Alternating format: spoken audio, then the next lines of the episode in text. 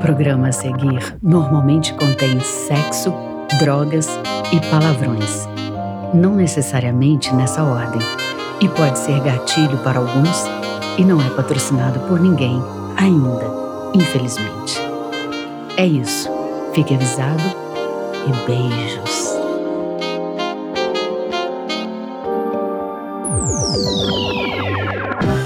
Entrei na indústria, me lembro, falaram assim: você não vai durar três meses porque você é preta. Desse jeito. Um produtor super famoso. Por quê? Ele queria me pagar abaixo do meu, do meu FII, né? Esse é meu preço. Se você quiser, bem. Se não quiser, amém. Mas que merda, né? Plano 2020, em vez de a gente tá falando sobre carros voadores, ou sei lá, ônibus voadores também, ou o problema de garrafamento de patinete, né? Da galera de, da Faria Lima lá em São Paulo, enfim. Em vez de a gente tá falando sobre isso, a gente tá falando sobre racismo. E quem tá falando aqui é o Uno, que vocês já conhecem, que gosta de mingau e que tem nome do carro da Fiat. E é isso. Bom dia!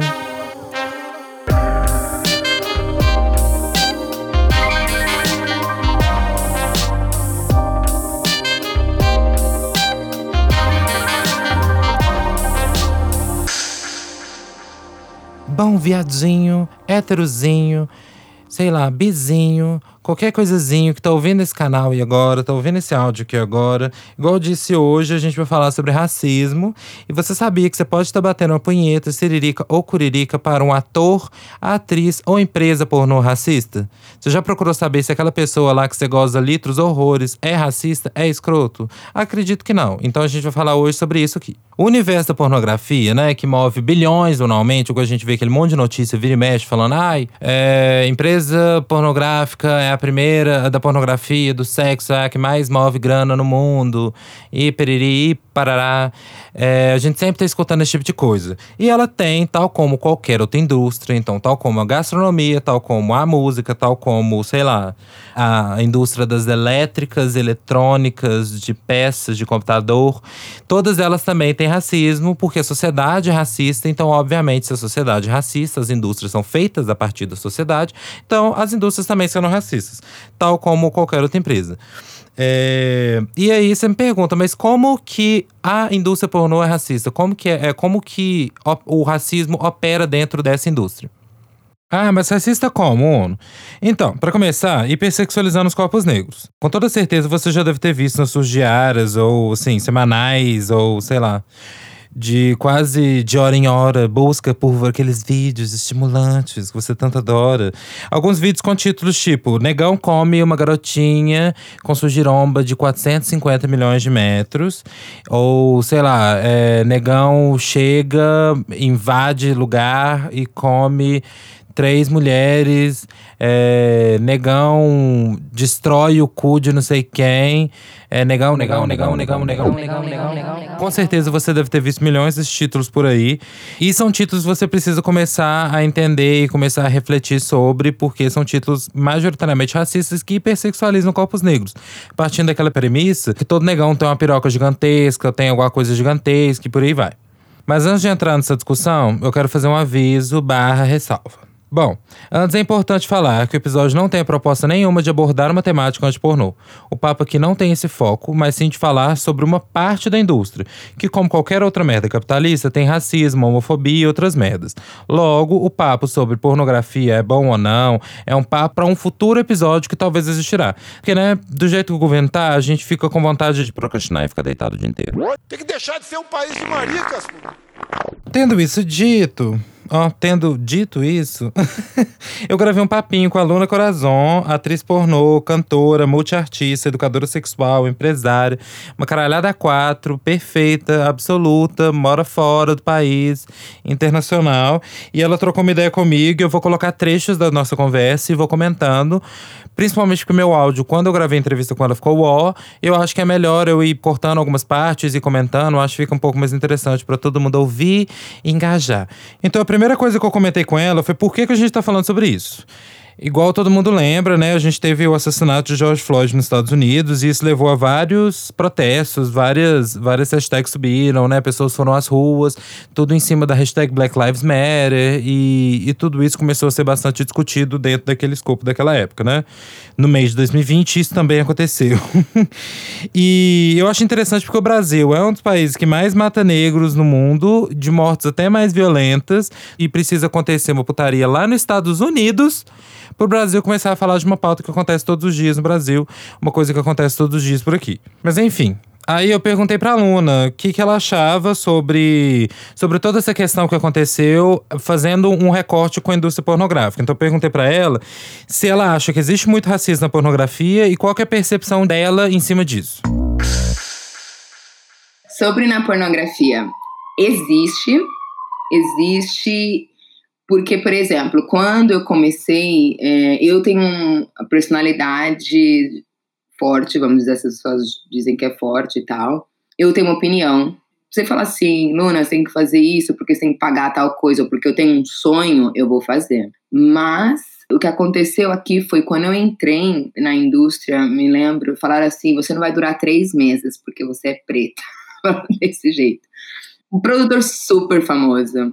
Porque ele queria, ele queria me pagar abaixo do meu, do meu FII, né?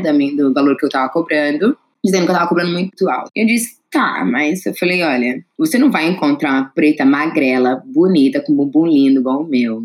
Eu era virgem na época, anal virgin, ok? Eu falei para ele: você não vai encontrar alguém que fala inglês tão bem, uma brasileira na indústria agora não tem. Segue ainda, não temos uma, uma negra na Europa que trabalha da maneira que eu trabalhei. Não existe. Esse é meu preço. Se você quiser, bem. Se você não quiser, amém. Eu nem era famosinha, eu era tipo, mal Ninguém. Eu era uma pessoa, tem a coroa na cabeça. Aí ele falou isso, eu falei, ok, beleza, saí fora. Esse cara tentou acabar com o meu nome, né, na internet, que não sei o que, me rebaixando, sem saber, inventando história típico de homem escroto. Eu tô na indústria faz cinco anos, e isso foram os três primeiros meses. Isso foi com o Pierre Woodman, se vocês conhecem, é um francês. Depois teve com o Rocco Siegfried, que passou que não ele, o não tem problema nenhum, além dele tentar transar com você assim, de trás da câmera, coisa que eu não faço também. Falei para ele, eu faço isso por dinheiro, eu faço por diversão. Se eu quisesse diversão, eu ia transar com meu marido, não ia transar com você e ele se achou ofendido, mas enfim, o fotógrafo dele, por exemplo, fica hora: ah, você é uma preta metida, por que, que você não é como as pretas dos Estados Unidos? Eu falei: ah, eu tenho que fazer o quê? Fazer twerk e falar com a mão assim, ter as unhas grandes? Não sei. O que, que você quer que eu faça? Não sei como é que é ser preta, eu sempre fui assim, fui preta desse jeito, não sei outro jeito de ser mais preta.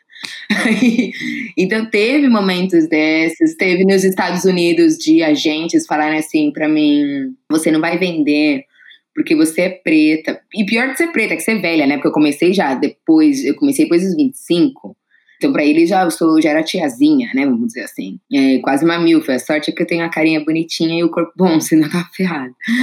Existe muito, eu vejo com os meninos aqui também. O que eu gostei, o que eu posso dizer para vocês, não sei no Brasil, mas eu vejo nos Estados Unidos, a latina, a mulher escura, ela vai ser sempre ser a empregada, vai ser sempre ser a prostituta, ou vai ser a religiosa, né, a indiana, a muçulmana, umas coisas assim. A gente tem esse estigma. E aqui eu tive sorte, eu não sei se foi sorte ou por conta, como eu falo bastante idiomas e eu tenho já uma carreira de atriz fora da pornografia, todos os meus trabalhos que eu fiz aqui, a maioria eu era sempre a principal.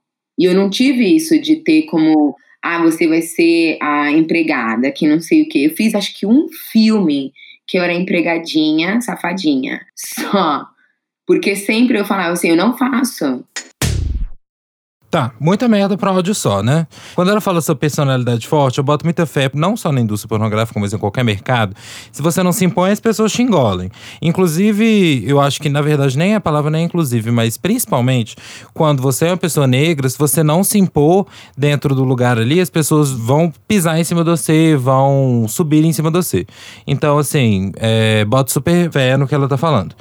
Mas a partir de tudo que ela disse, eu separei umas informações que eu até fiz um post no Senta sobre, que eu até falei um pouco sobre essa questão do, de várias indústrias, falei um pouco sobre alguns atores, sobre a opinião de alguns atores. E eu separei aqui só para te dar uma lembrada e também pra gente comentar tudo isso que ela falou aí no áudio. Bom, primeiro vamos começar do que ela fala sobre né, os pagamentos. Sim, muitas mulheres brancas, de fato, isso sim, realmente, quando eu fiz a pesquisa e vi isso também com outras pessoas, mulheres brancas recebem muito mais que mulheres negras, não só na pornografia, mas em outros mercados. Isso também, assim, já é clássico, todos nós sabemos. E elas, inclusive, Oh, inclusive. e elas, inclusive, recebem muito menos do que homens negros. Então, se a gente for colocar numa escala, os homens brancos são mais bem pagos, seguido das mulheres brancas, seguido de homens negros, e só depois vem as mulheres negras. E eu boto fé e até imagino se a mulher for negra e trans, ela nem recebe. Talvez ela tenha que pagar para trabalhar. Ah, e um dado que é legal e importante falar é que as mulheres negras do Brasil, numa pesquisa feita pelo BGE, recebem menos da metade do que homens brancos. was Eu adoro quando perguntam por que, que a gente tem que fazer recorte de raça quando a gente fala de gênero, quando a gente fala de classe. Porque né, as pessoas não veem como que é escancarado a desigualdade em todos os campos quando a gente está falando de recorte racial no Brasil. Não só no Brasil, mas no mundo, né? E aí eu pesquisei sobre uma mulher que ela chama Misty Stone, que é uma das mulheres negras mais famosas e bem-sucedidas da indústria. E ela disse que mesmo sendo uma das mais premiadas, ela nunca, nunca, gente, nunca na carreira dela recebeu mais do que uma mulher branca pelo mesmo trabalho. Então, ela e uma mulher branca fazendo o mesmo trabalho, ela nunca recebeu mais do que essa mulher branca. E olha que ela é, igual eu falei pra vocês, a mulher mais bem sucedida da indústria pornográfica atualmente. Segundo pesquisas, eu dei uma olhada, tem um site, eu acho que chama Sweetlicious, que faz essas pesquisas, principalmente no universo pornográfico, e eles dizem que, de fato, ela é uma das mais bem pagas. Então, nem a mais bem paga recebe mais do que uma mulher branca que tá fazendo o mesmo trabalho, às vezes um trabalho trabalho bem menor. Outra coisa que a aluna falou e que também gostaria de comentar é que no áudio ela falou que muitas pessoas disseram para ela que ela nunca ficaria tanto tempo na indústria pornográfica por ser uma mulher negra. E isso acontece porque pessoas negras são uma categoria e um acessório na indústria pornográfica. Mas como assim? Então, por exemplo, tem lá várias categorias lá no Pornhub, quando você entra no Pornhub, sei lá, no X-Hamster, ou sei lá qual, qual seja o site que você usa. Tem lá big tits, ou então peitos grandes. Geralmente esses sites são em inglês, né? Então por isso que eu tô falando big tits. Mas sei lá, MILF, é, que são mulheres mais velhas. Enfim, milhões de outras categorias. E então não importa se você tem peitos enormes, uma buceta que lança chama, poder sobrenatural. Todas as pessoas negras, elas são vistas como uma grande massa que serve para ser hipersexualizada. E é, isso é diferente da galera branca que é segmentada em mil categorias. Ou seja, você vai achar pessoas negras em uma uma categoria no Pornhub, independente se ela tem peitos gigantescos, se ela é uma MILF, se ela, sei lá. Igual eu falei, tem uma buceta que lança chamas, ela vai ser achada lá na categoria Ebony, ou negros, ou interracial. Então, sempre a raça vem antes de qualquer outra característica. Então, isso é muito sintomático e importante dentro desse lugar da indústria pornográfica, porque a gente vê claramente que isso acontece dentro dos milhões e milhares de sites que a gente tem. Agora, mudando o assunto, eu quero falar um pouco sobre aquilo que o diretor falou para ela. Lembra que ela falou que o diretor tava queimando ela na indústria? Então, isso acontece demais. O Lexon Steele, que é um dos atores pornôs mais bem-sucedidos do mercado pornô, do mercado pornô, tá, gente? Não só pessoas negras mais bem-sucedidas do mercado pornô, mas ele é uma das pessoas mais bem-sucedidas do mercado pornô. Ele disse já em entrevista que quando ele recusava um papel ou outro, ou passava por uma situação de racismo e ele reagia, ele era queimado no mercado, no ponto de produtoras boicotar então virava meio que um complô entre diretores de tipo, ah, o cara veio chato demais, reclamou disso, ou o cara brigou com a gente por conta disso aquilo. Então, pessoas negras dentro da indústria pornográfica, se elas defendem ou se recusam a passar por certo tipo de papel, é comum que elas fiquem sem trabalho, porque forma-se um complô de diretores que impedem com que essa pessoa trabalhe dois anos atrás, eu acho, eu estava num, numa conferência e eu cismei com o dono, com qual é o nome dele? É, Michael Dorcel, alguma coisa assim, o filho do dono da Dorcel, sabe? A empresa enorme que é a Mark Dorcel. E eu cismei com ele, eu falei, eu perguntei para um conhecido meu, eu falei, esse que é o dono da empresa. Aí ele sim, o que, que você quer, Luna? Eu falei, não, eu quero perguntar para ele por que, que não tem preta nessa porra dessa empresa dele. Todos os filmes que eu vejo dele tem loira, só tem branca. E ele faz filmes em francês. Por que, que não tem uma negra? Aí todo mundo não faz isso, Luna, você tá louca. Você vai apanhar, que não sei o quê. Eu, nossa, gente, que absurdo. Eu esperei, esperei o senhor sentar, né? Que eles já são, tipo, 100 anos de idade, né? Os donos. Esperei eles sentarem, me aproximei dele, comecei a conversar. Aí ele pensou até que eu era uma jornalista. Eu falei, não, eu sou uma atriz. Sou atriz. Falei, o senhor não me conhece? Falei, aqui tá meu cartão. E o senhor me busca. Eu falei, vai no Google. Olha quem eu sou. E eu quero trabalhar para ti. Depois disso, eu fiz uma filmagem para eles. Tinha que ser duas, eu não consegui na segunda. Questão de conflito de, de horários. E eles contrataram outras duas mulheres negras. Entende? Então, às vezes a gente tem que também se posicionar. Bom, você viu, né? Como sempre, pessoas negras têm que correr mais e muito mais e fazer um esforço muito maior para conseguir o mesmo job que alguém branco consegue muito mais fácil. Mas esse áudio eu acho interessante a gente refletir justamente no porquê que as manifestações são importantes. Se a aluna não tivesse quebrado pau e chegado lá no Marco Dorcel, falado o que, que ela queria e, e questionado ele, coisa que todo mundo falou para ela não fazer, ela não tinha conseguido o papel junto à, indú a, a indústria, ótimo, né? A empresa dele e não teria conseguido abrir portas para outras negras que entraram depois dela. Então, as pessoas ficam perguntando: ah, por que, que as manifestações são importantes? Ah, tem que fazer manifestação pacífica. Ah, as pessoas têm que aprender a dialogar. Mano, às vezes a gente precisa de certa força, a gente às vezes precisa de certa, talvez, potência a mais no discurso, na manifestação, na na, no questionamento, justamente para que essa porta se abra e aí a gente consiga junto trazer outras pessoas. Isso não estou falando só da pauta negra, mas estou falando da pauta LGBT, da pauta feminista e por aí vai. É muito mais além de só manifestar. Eu acho que é hackear o sistema a ponto de você entrar e conseguir colocar mais os seus internamente, brigando contra o racismo, homofobia, o machismo que está ali dentro. Agora tem uma pesquisa que eu achei muito interessante, que eu quero compartilhar com vocês, é que na pornografia a representatividade, opa, a representatividade e o protagonismo negro é muito pequeno. Então, numa pesquisa feita pela Alice Mayo e a Diana Russell, que inclusive está no link da bio do Instagram, então vocês podem ir lá ver, mostrou como que os negros são pouquíssimo retratados e quando eles são, são de forma extremamente estereotipada. De acordo com esses dados que elas coletaram, elas foram em várias video stores, então elas foram várias locadoras, várias, é, elas elas fizeram uma pesquisa bem ampla dos títulos pornográficos. E elas viram que 92% dos títulos são estrelados por mulheres brancas. 92% dos títulos são estrelados por mulheres brancas. E geralmente, quando os negros são retratados, os negros são retratados como bandidos, serviçais ou outros estereótipos mega racistas. E além disso, nunca são valorizados, sempre vistos como inferiores no mercado, e não só no mercado, mas também como na narrativa. É, eu falei muito rápido, né? Mas é, então eles são retratados tão pouco valorizados, tanto no mercado, então recebem menos do que mulheres brancas, menos do que homens brancos dentro da mesma indústria, mas também dentro dos filmes, eles são sempre retratados em posturas mal vistas socialmente, entre aspas. Então eles são sempre vistos como o ladrão, eles são sempre vistos como a pessoa transgressora daquele local. Então eles sempre são vistos como a pessoa mais sexual que fez fez com que o sexo acontecesse naquele ambiente. É, então, sei lá, numa cena grupal, a mina negra vai ser a que vai ser a mais sexualizadona, assim, e vai sair tentando pegar todo mundo até que o negócio vira uma suruba. Tudo nesse lugar de serem pessoas mais vistas dentro da pornografia, principalmente, mas dentro da sociedade também, como muito mais sexuais do que o restante. Eu tive aqui nominações, eu dou palestra, que não sei o quê. Então, sempre quando eles falam, eles falam assim: ah, a Luna é uma mulher tão inteligente, blá, blá, blá. Eu fico feliz, porque quando você vai ver, é só eu lá de pretinha sozinha. Entendeu? No, no mundo que é governado por homens, né? Normalmente, homens brancos. E que mal sabem falar o beabá, mas eles são brancos entendeu?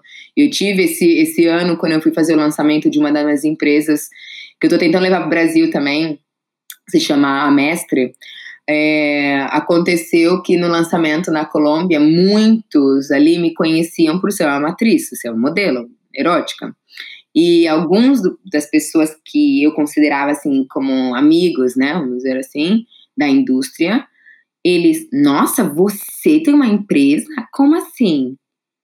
como é possível, sabe? Aí eu já eu senti aquele peso. Ali, eu acho que esse foi o pior momento para mim em toda a minha carreira, foi sentir o peso de ser negra, ser inteligente, ser bem-sucedida. Foi puta merda, porque eu ouvi isso durante cinco dias. E eu tinha que manter minha cabeça, tipo assim, tá tudo bem. Eu ia pro meu quarto do meu hotel e chorava, sabe? Com meu sócio. Eu falava, meu, não acredito que as pessoas falam assim, dessa maneira. Você foi, cara, minha terceira empresa só aqui na Europa. Entendeu? Não é minha primeira, minha primeira joguinho de, de dominó na vida, sabe?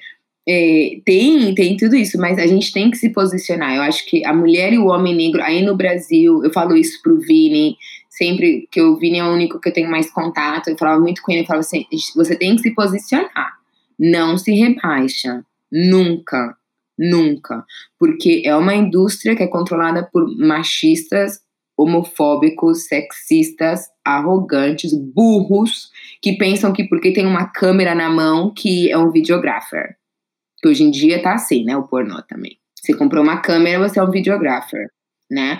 Para as mulheres, é, a mulher negra especialmente, não aceite. Eu lembro que eu vi um filme da Anna Fox, eu acho o nome dela, dos Estados Unidos. E eu lembro que um dos títulos era alguma coisa Black Slave, e era um de sadomaso. Eu não gosto dessas coisas de sadomaso, então eu ouvi o filme, mas o título eu falei, por que, que tem que ser escrava negra?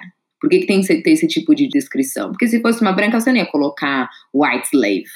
A modelo também, a atriz tem que ter, o, o ator tem que se posicionar e falar, eu não faço esse tipo de trabalho. Ou eu faço, olha, não gostei do nome, por que, que tem esse nome? E quanto ao, aos homens também, eu fico, eu vejo que eles, eles recebem muito menos. E o que você falou das mulheres aqui serem pagas. Tem uma empresa uh, chamada DDF, que eu trabalhei com eles algumas vezes.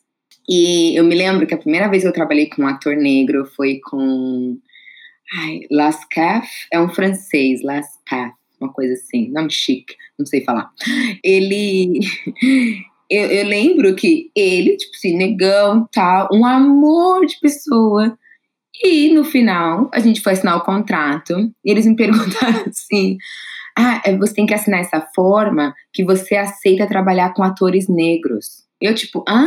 Eu fiquei, eu fiquei. Aí, mas eu sou pretinha também, foi tem nada a ver, gente. Aí eles, não, você não é negra, você é chocolate. Mas que porra de raça é essa agora? chocolate. Desse jeito, menino, eu não voltei mais a trabalhar com eles. Eu fiz meio que um boicote com eles. Falei, ai, se fuder, que eu não sou obrigada. Graças a Deus, eu juntei, tinha que fazer financeiramente. Não tô passando fome ainda, não vou me matar por causa de. Vou me humilhar. Porque você falar com uma atriz negra, você tem que assinar um, um, contrato dizendo eu aceitei trabalhar com um ator negro. Eu fiquei tão é, envergonhada na frente do menino sabe? Porque eu falei, meu, nada a ver.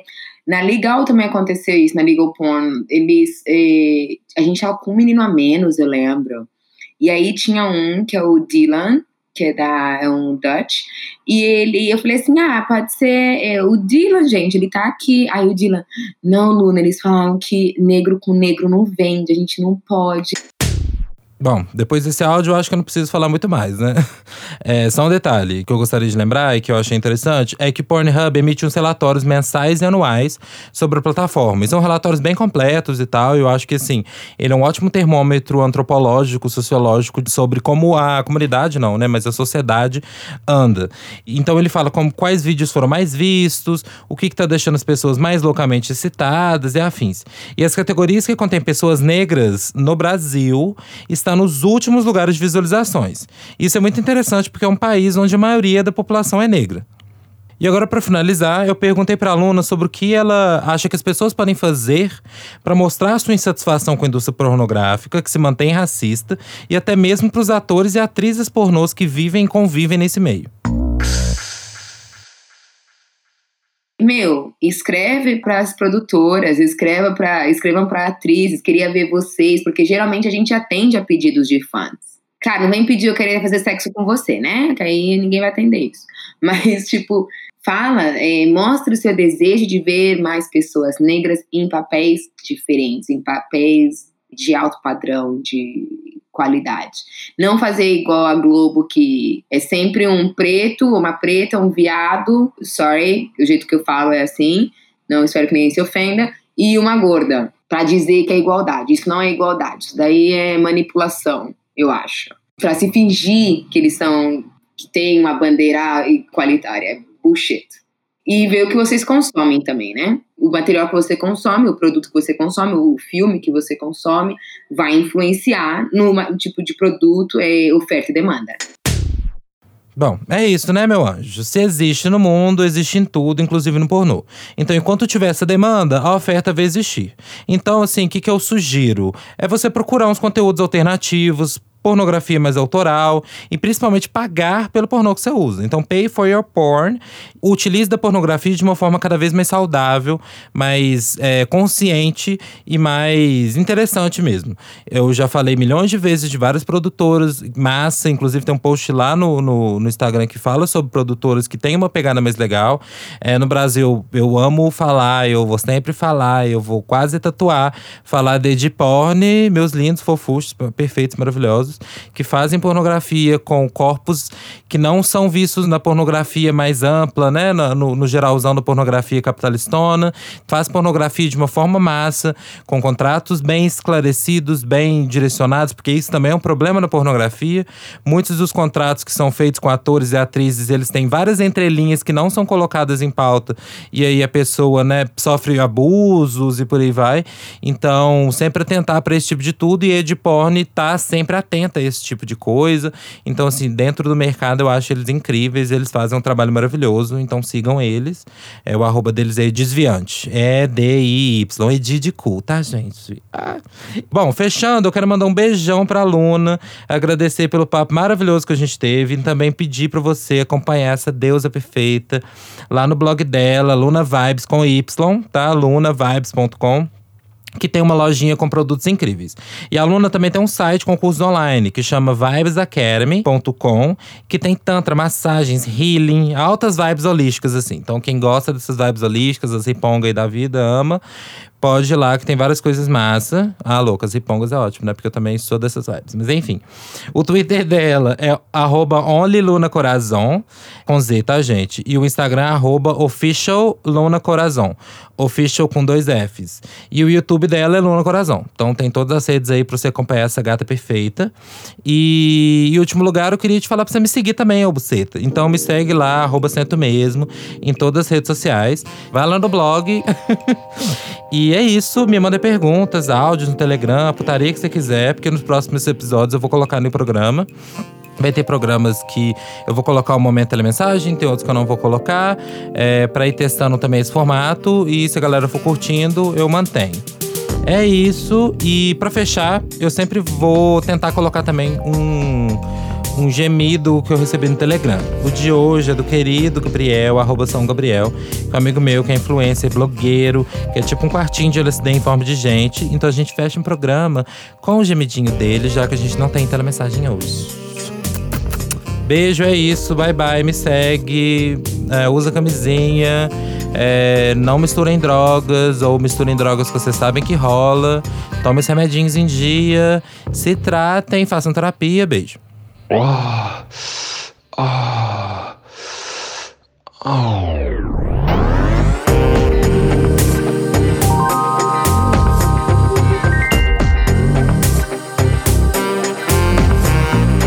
O Senta é um podcast produzido pela Ima Estratégia e Conteúdo. A locução é minha, Valesca Falsi.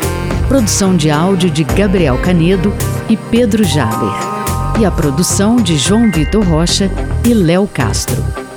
A direção, roteiro e apresentação é dele. Uno Vulpo.